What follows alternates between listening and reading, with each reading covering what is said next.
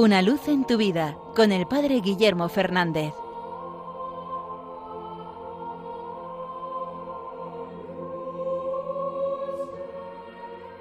Saludos hermanos de Radio María. Hoy, 11 de octubre, la Iglesia celebra la memoria de San Juan XXIII. Este santo papa, tan cercano en el tiempo, el papa del Concilio Vaticano II, el Papa Bueno, que tantas anécdotas dejó por su carácter afable, por su buen humor, pero muchas de ellas reflejaban no sólo su buen humor, sino también su profunda fe. Una anécdota muy sencilla que lo refleja muy bien es aquella en la que poco después de convocar el Concilio Vaticano II, le hizo una confidencia a un amigo. Le dijo ¿Sabes? Eso de que el Espíritu Santo es el que asiste al Papa no es verdad. Ante la sorpresa de su amigo, añadió Yo solo soy su asistente. Es él quien no lo hace todo. El concilio ha sido idea suya. Y precisamente esta gracia refleja ese carácter de fe el protagonista no es él, no es él el que lleva la iglesia con la asistencia del Espíritu Santo, sino que es el Espíritu Santo el que lleva la iglesia, y el Papa está a su servicio, para asistirle, para ayudarle, para ser su voz.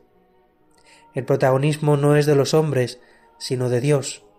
Y si los hombres somos protagonistas es porque reflejamos a Dios o porque Dios nos ha dado esa misión de hacerle presente, de ser sus mediadores.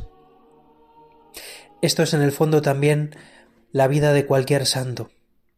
El protagonista de sus grandes obras nunca es él, es Dios, que le ha pedido que sea ese fundador, que le ha pedido esa tarea, esa misión. Pero él ha sido el que ha asistido, el que ha colaborado con el Espíritu Santo, con la obra de Dios, con Jesucristo. Y en el fondo debería ser así la vida de cada cristiano.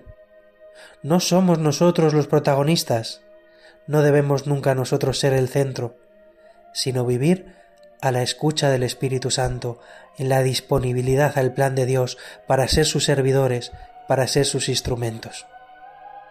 Aunque el Señor nos pueda colocar en un puesto de responsabilidad sobre otros, aunque tengamos que llevar quizás una iniciativa sobre las cosas, o tengamos a cargo a personas, hemos de descubrir siempre que hay alguien por encima, que es Dios, y que es Él al que debemos escuchar, al que debemos poner en el centro, al que debemos pedir que nos guíe, que nos ilumine.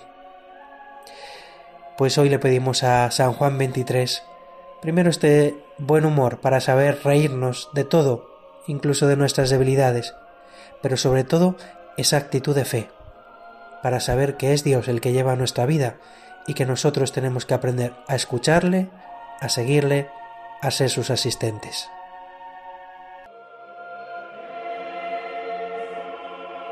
Una luz en tu vida con el Padre Guillermo Fernández.